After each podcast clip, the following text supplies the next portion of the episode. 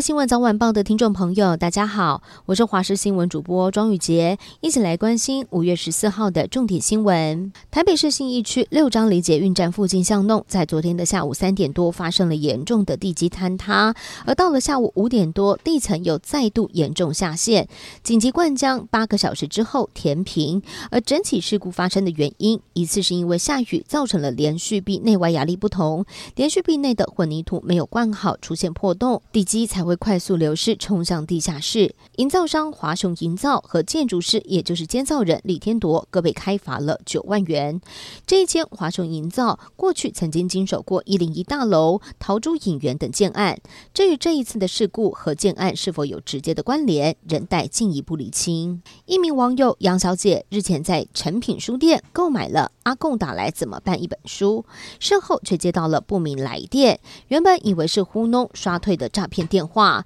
没有想到，却是对岸在进行统战思想的传播，让他直呼成品书店各自外泄，也让阿贡真的打来了。国民党总统参选人预计在十七号出炉。国民党秘书长黄健庭与组发会主委徐玉珍在十二号致电给三十八位蓝委来询问意见，传出挺红海创办人郭台铭的只有四人，至于挺新北市长侯友谊的则有二十人。但对此，国民党立委陈玉珍受访时表示，他认为是某些委员或者是特定的人士在放话带风向，因为根据他自己询问得到的是挺郭有十六人，挺侯有十三个人的答案。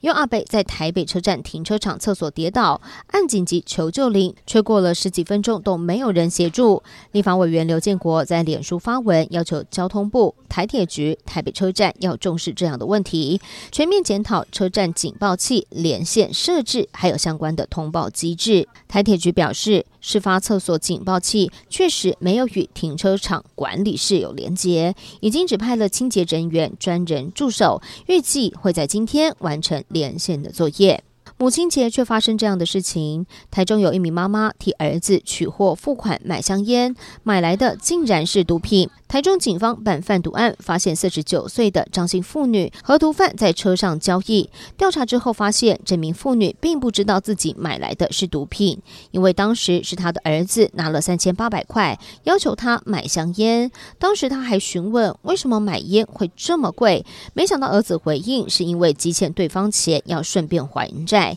然而，儿子竟然是骗他去买毒。检察官事后采信妇女的说法，只针对他的儿子，依照违违反了毒品防治条例进行采罚。最后关心天气的消息，今天封面移动到巴士海峡，各地还是有降雨的几率，但是降雨主要是靠近封面的南部地区，还有迎风面的东半部地区下短暂阵雨的几率比较高，而中部以北降雨的时间跟范围相对比较小。至于气温方面，各地早晚天候比较凉，最低温大约在二十一到二十四度，白天嘉义以北地区、宜兰花莲高温大约是在二十五到二十七度，至于南高屏大约是。在二十八、二十九度。